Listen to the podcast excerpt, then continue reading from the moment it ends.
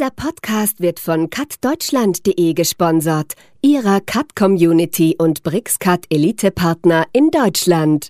Das äh, ist einfach ähm, für diejenigen ähm, ja, Konstrukteure, die, die mit CAD-Daten arbeiten, die haben in der Regel einen sehr, sehr leistungsstarken PC.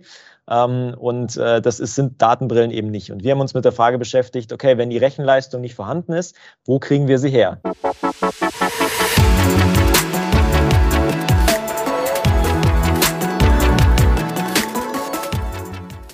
Hallo und herzlich willkommen zu einer neuen Folge von Cut Talk dem Podcast zu allen Themen rund um CAD-Software, Anwendungen und Technologien. Mein Name ist Jörg Lansch und heute geht es um Virtual Reality und Augmented Reality.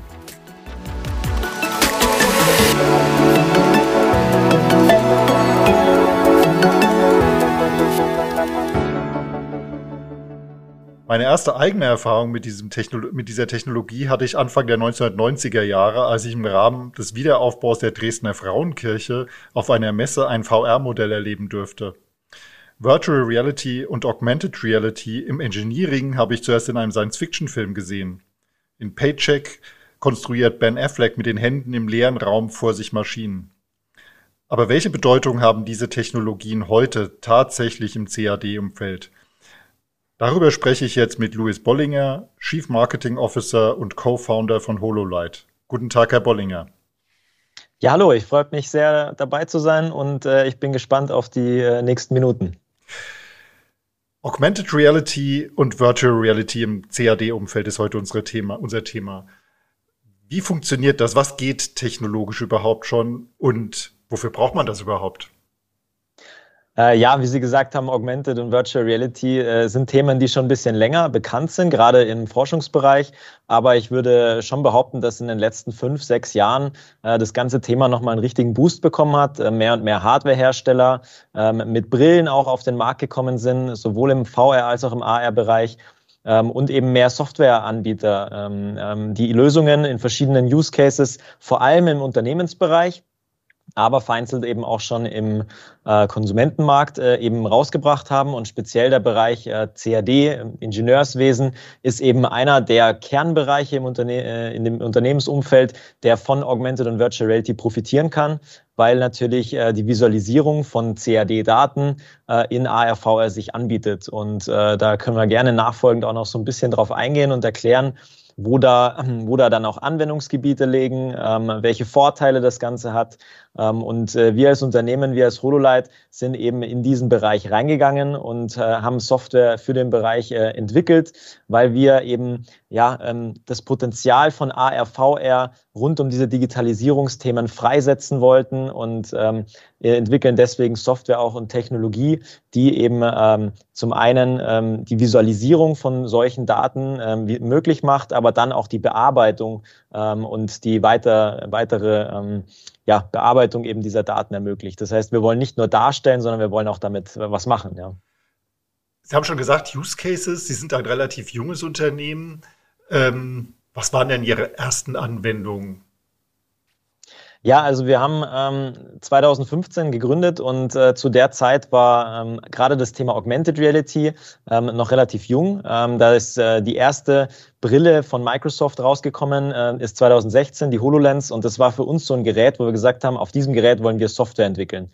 Ähm, wir haben geschafft, eins äh, zu bekommen relativ schnell und sind dann im deutschen, österreichischen Markt eben auf Unternehmen zugegangen. Und ähm, erstmal war das äh, so ein Wow-Effekt, ähm, als die Leute die Brille das erste Mal aufhatten. Und dann beginnt natürlich das Hirn zu rattern und man überlegt, äh, welche Anwendungsgebiete ähm, gibt es dafür. Und wir sind sehr schnell eben auch in Gespräche mit ähm, Unternehmen aus dem Maschinenbau und der Automobilindustrie gekommen. Unter anderem mit BMW waren wir dann in einem Accelerator-Programm. Ähm, das ist ein Startup-Programm in München und haben da eben eine erste Software, sage ich mal, auf Projektbasis entwickelt, wo es wirklich um die Visualisierung von CAD-Daten ging.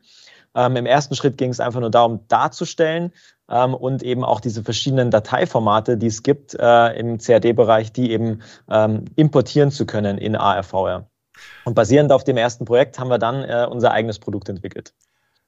Im Automobilbereich, da habe ich es im Vorgespräch richtig verstanden, da ist ja viel Prototypen, ist so eine, so eine Sache, die einmal sehr teuer ist im Automobilbereich und zum anderen auch zeitaufwendig. Also diese ähm, einfach der Entwicklungszyklus bis zum fertigen Auto, wenn man den Prototypen nicht wirklich bauen muss, sondern den per VR oder auch AR erleben kann, wird kürzer. Habe ich Sie da richtig verstanden? Ja, ganz genau. Also wir haben ähm, gerade mit BMW einfach ähm, den, den, Use Case eben schon ausgerollt im Unternehmen, arbeiten da sehr eng mit an verschiedenen Standorten, aber auch ähm, gerade am Forschungsinnovationszentrum in München ähm, mit einigen Abteilungen zusammen. Und da haben wir einfach äh, tolle Aussagen schon bekommen, ähm, zum Beispiel, dass äh, die Bewertung von Designkonzepten bis zu zwölf Monate früher gemacht werden kann.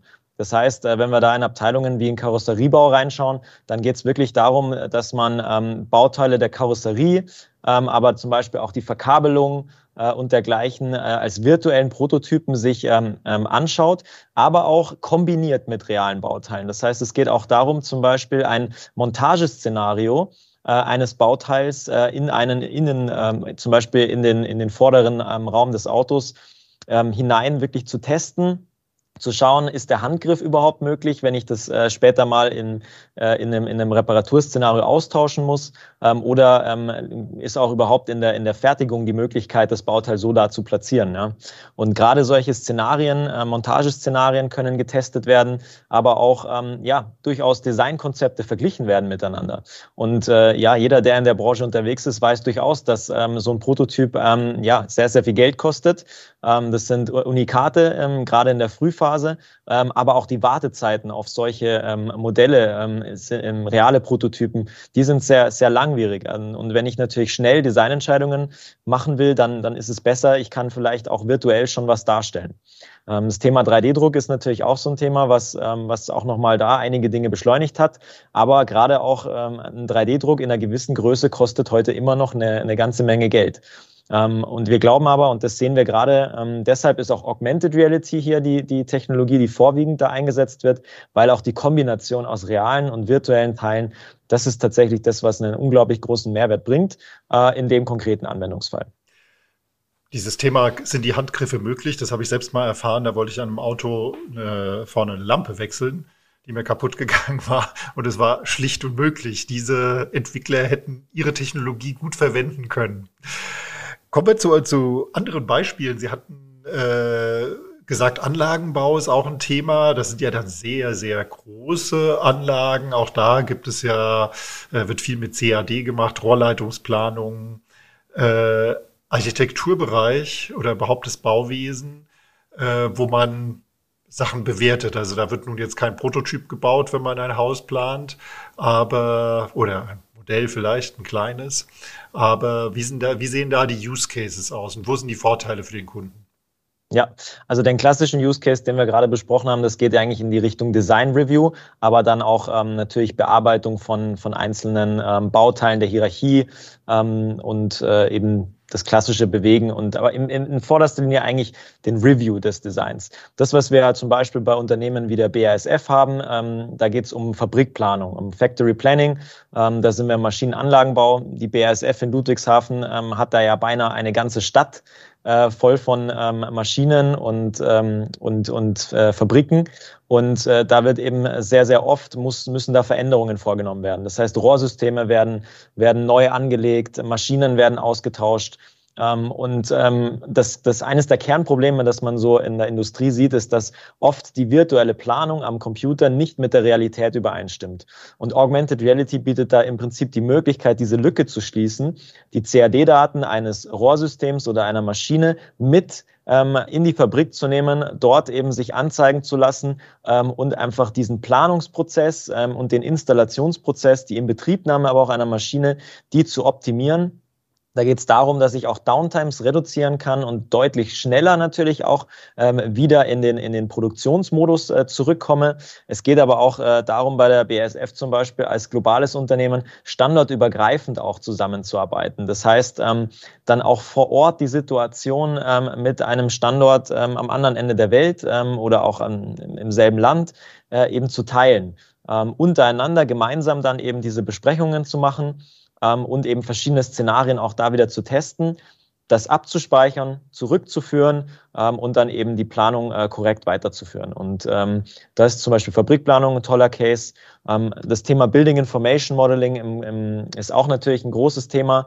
Ähm, wir sind mit unserer Lösung da ähm, noch nicht so lang drinnen.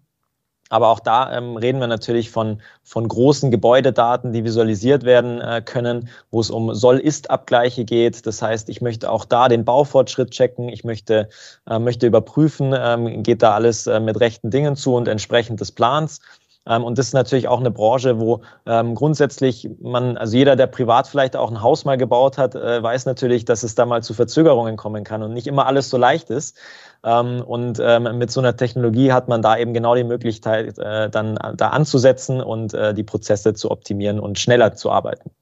Ich stelle mir vor, dass der, der Bauleiter auf der Baustelle dann statt mit dem mit der Rollenpläne unterm Arm und die immer ausrollt oder einen Tisch baut und, und äh, schaut und was ist gebaut und was wurde war geplant, stattdessen mit der Brille über die Baustelle läuft und in AR sieht, ist das, was die Handwerker jetzt gemacht haben, die verschiedenen Gewerke, entspricht das wirklich der Planung, muss irgendwo geändert werden? Ja, ganz genau. Also so, so muss man sich es auch wirklich vorstellen. Es gibt äh, sogar gerade bei den Brillen ähm, einfach verschiedene Helmlösungen, die auch dann Schutzzertifizierungen, Schutzzertifikate haben. Das bedeutet ähm, eben auch für den Einsatz in so einem Bereich gedacht sind. Ähm, es ist ähm, das, was wir festgestellt haben in der, in der Baubranche, gerade im Vergleich vielleicht auch zu Maschinenbau, Maschinenbau und Automobilindustrie, ist, ähm, dass, dass dass dort weniger noch digitalisiert ist. Also dass ähm, wir einfach in der Automobilindustrie, da finden wir einfach ähm, eine, eine ja, größere Datenmengen als, als CAD-Daten auch vor. Äh, Im Baubereich, ähm, gerade wenn es um ältere Gebäude geht, sind nicht immer auch Daten vorhanden. Ähm, bedeutet natürlich auch, man muss genau schauen, was ist der Use Case dahinter. Wenn ich heute ähm, mit Building Information Modeling ein neues Bauprojekt habe, dann ziehe ich das komplett digital auch schon hoch äh, und kann natürlich dann in der Folge, auch wenn es ins Facility Management geht, ähm, dann ähm, ja, Reparaturen von Rohr, äh, von auch wieder Wasserleitungen und, und Elektrizität, da kann ich natürlich dann auf einer digitalen Grundlage auch aufbauen und kann wiederum Wartungs-Use Cases und sowas on, on top noch setzen. Da tue ich mir bei älteren Gebäuden, Gebäuden gegebenenfalls schwerer. Deswegen für uns eine Branche, die vielleicht da ähm, je nach Use Case vielleicht auch noch ein bisschen länger braucht, ähm, aber ähm, nicht minder spannend, ganz klar. Wir haben schon viel über Daten gesprochen. CAD-Daten sind naturgemäß relativ groß. Äh, Sie haben sich ja aus dem Hardware-Geschäft, was Sie anfangs auch mit betrieben haben, ein bisschen zurückgezogen und äh, Ihre Kompetenzen mehr im Bereich Software aufgebaut. Äh, wo sind denn die technologischen Herausforderungen, große Datenmengen auf eine kleine Brille zu bekommen und das am, am besten noch mobil? Ja, das sind genau die Stichworte. Also wenn wir von, äh, von Smart Glasses sprechen, dann reden wir in der Regel wünsch, wünschenswerterweise von mobilen Geräten. Ähm, das bedeutet, äh, wir wollen nicht kabelgebunden an einem PC hängen, sondern uns frei bewegen.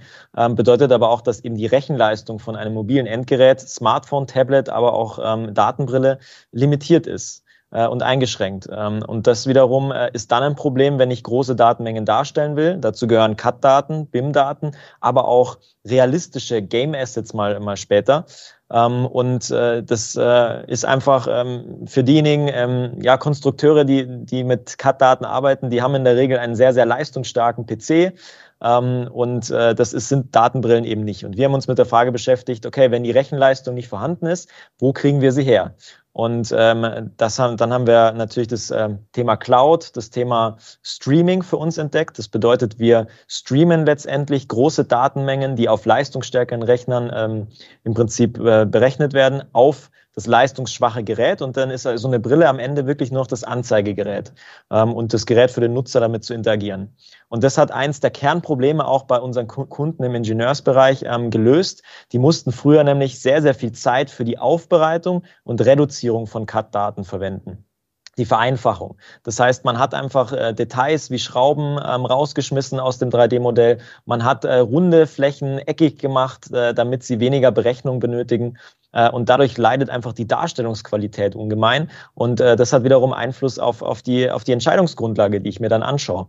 Und wir haben gesagt, wir wollen, dass, dass ähm, Unternehmen in der Lage sind, ihre CAD-Daten eins zu eins in voller Qualität und Größe in ARVR darstellen.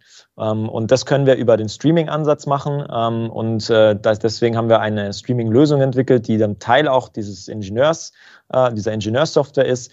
Aber wir sehen äh, eben Anwendungsfälle auch in anderen Bereichen und, und, und wollen deswegen auch andere App-Entwickler mit der Streaming-Technologie ähm, ausstatten, sodass äh, wir im Prinzip auch eins der Kernprobleme und Kernlimitationen im Bereich ARV lösen. Wenn wir jetzt nochmal auf, äh, wenn wir das im historischen Kontext so ein bisschen einordnen, irgendwann saß der Konstrukteur mit äh, Tusche oder Bleistift am Zeichenbrett. Ähm, heute sitzt der Konstrukteur in der Regel vor ein oder zwei, drei großen Monitoren mit einer Maus, mit einer 3D-Maus vielleicht.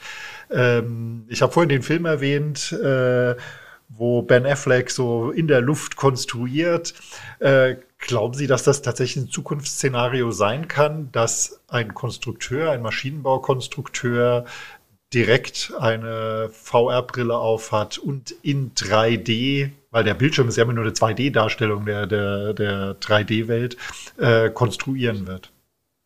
Also ähm, wir sehen schon, dass Konstrukteure heute und auch in den nächsten Jahren noch weiterhin am PC ähm, Dinge von Grund auf erstellen werden.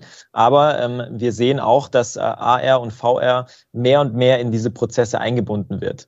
Ähm, wir stellen halt fest, dass auch Technologie, Smartphones, ähm, 2D-Interaktion, 3D-Interaktion, je nach, je nach Use Case, je nachdem, was man braucht, die bessere Wahl ist. Ähm, ich glaube, dass gerade auch in dem, in dem Bereich der, der Kommunikation zwischen Konstrukteuren ähm, und, ähm, und den, den, denen in, im Prozess, die dann mit CAD-Daten weiterarbeiten, dass diese Schnittstelle über Augmented Reality eben ja gelöst werden kann, vereinfacht werden kann. Und ähm, das, was äh, Ben Affleck für, für Sie ist, das äh, ist für uns hier zum Beispiel Robert Downey Jr. als Iron Man, äh, als Tony Stark, der, der berühmteste Ingenieur der Welt vielleicht ähm, der dann seinen komplexen Ironman-Anzug gebaut hat. Also solche Szenen, ich, ich denke schon, dass es in die Richtung geht. Wir sehen heute schon, dass ähm, wirklich Ingenieure und Konstrukteure gerne auf ARVR zurückgreifen, dass sie manche Dinge besser erkennen und, ähm, und, und gewisse, ja, vielleicht Fehler früher identifizieren können im, im Design, dass sie aber auch diese Schnittstelle zur Realität da, wo wir eigentlich hinwollen, wieder in die dreidimensionale Realität, dass die einfach geschlossen werden kann. Und ich denke, dass es ein Übergangsprozess ist, wo, wo beide Technologien ineinander greifen müssen und dass dann AR, VR mehr und mehr ähm, Einzug findet. Und wann und ob dann der Punkt da ist, dass, dass es komplett einen, einen normalen Computer ersetzt, das geht mit Sicherheit nicht ganz so schnell. Ähm, der könnte irgendwann da sein. Wenn, wenn das, äh, das Arbeiten wirklich hochpräzise und, und einfach ist in AR, VR, dann denke ich doch, dass, dass das auch möglich ist. Ähm, ob man dann äh, mit, den, mit den Fingern im Raum äh, irgendwelche Kästchen aufzieht oder ob man dann auch wieder Tools verwendet, um sehr präzise arbeiten zu können, das wird die Zukunft dann zeigen. Aber wir denken doch, dass Augmented Reality ähm, mehr als einfach nur eine Erweiterung ist ähm, dessen, was schon da ist. Es bietet wirklich tolle Möglichkeiten und ähm, ja, dieses Feedback bekommen wir auch von den Unternehmen und da, da, da freut es uns auch immer sehr drüber. Ja, vielen Dank, Herr Bollinger. Das ist äh, sehr spannend und äh, ja, wie immer in der Zukunft, man muss schauen, was die Zukunft bringt. Ich auf jeden Fall persönlich bin gespannt, wie die Konstrukteure in 10 Jahren, 20 Jahren oder 30 Jahren arbeiten werden. Vielen Dank. Dankeschön. Wenn Ihnen, liebe Zuhörer, diese Folge heute gefallen hat, dann klicken Sie doch einfach auf den Abonnieren-Button. Dann verpassen Sie auch unsere nächsten Folgen von Cut Talk nicht. Für heute sage ich Tschüss und bis zum nächsten Mal.